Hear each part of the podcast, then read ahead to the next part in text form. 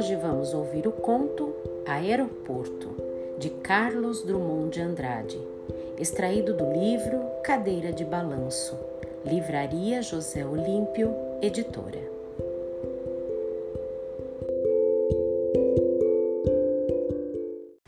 Viajou meu amigo Pedro.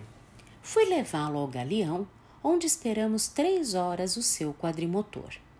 Durante esse tempo, não faltou assunto para nos entretermos, embora não falássemos da van e numerosa matéria atual. Sempre tivemos muito assunto e não deixamos de explorá-la a fundo. Embora Pedro seja extremamente parco de palavras, e a bem dizer, não se digne pronunciar nenhuma. Quando muito, emite sílabas, o mais é conversa de gestos e expressões pelos quais se faz entender admiravelmente. É o seu sistema. Passou dois meses e meio em nossa casa e foi hóspede ameno.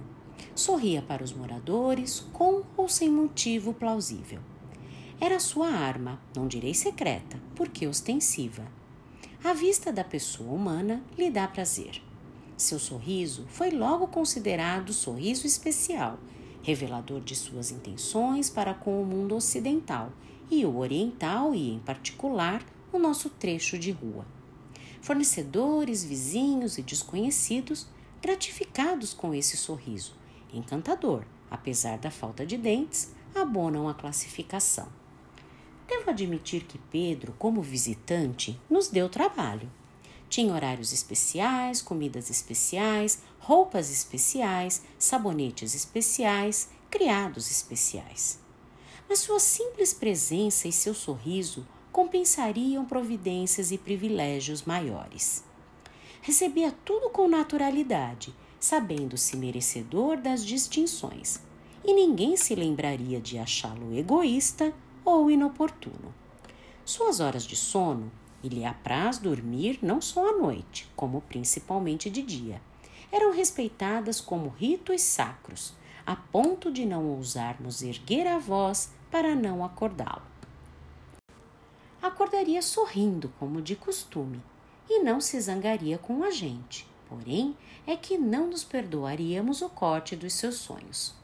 Assim, por conta de Pedro, deixamos de ouvir muito concerto para violino e orquestra de Bach, mas também nossos olhos e ouvidos se forraram à tortura da TV.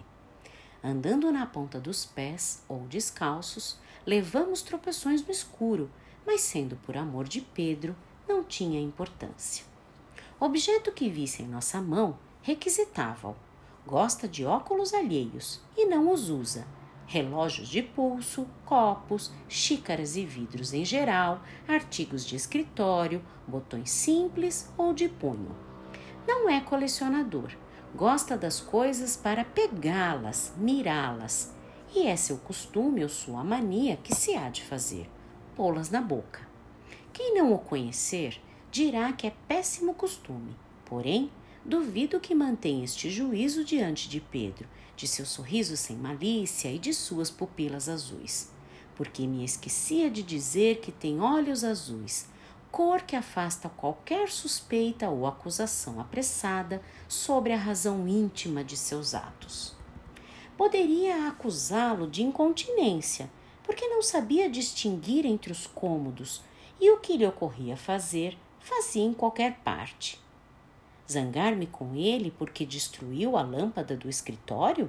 Não, jamais me voltei para Pedro que ele não me sorrisse. Tivesse eu um impulso de irritação e me sentiria desarmado com a sua azul maneira de olhar-me.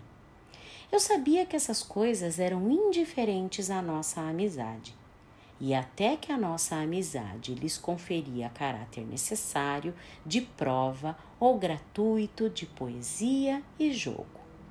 Viajou meu amigo Pedro. Fico refletindo na falta que faz um amigo de um ano de idade a seu companheiro já vivido e poído. De repente, o aeroporto ficou vazio.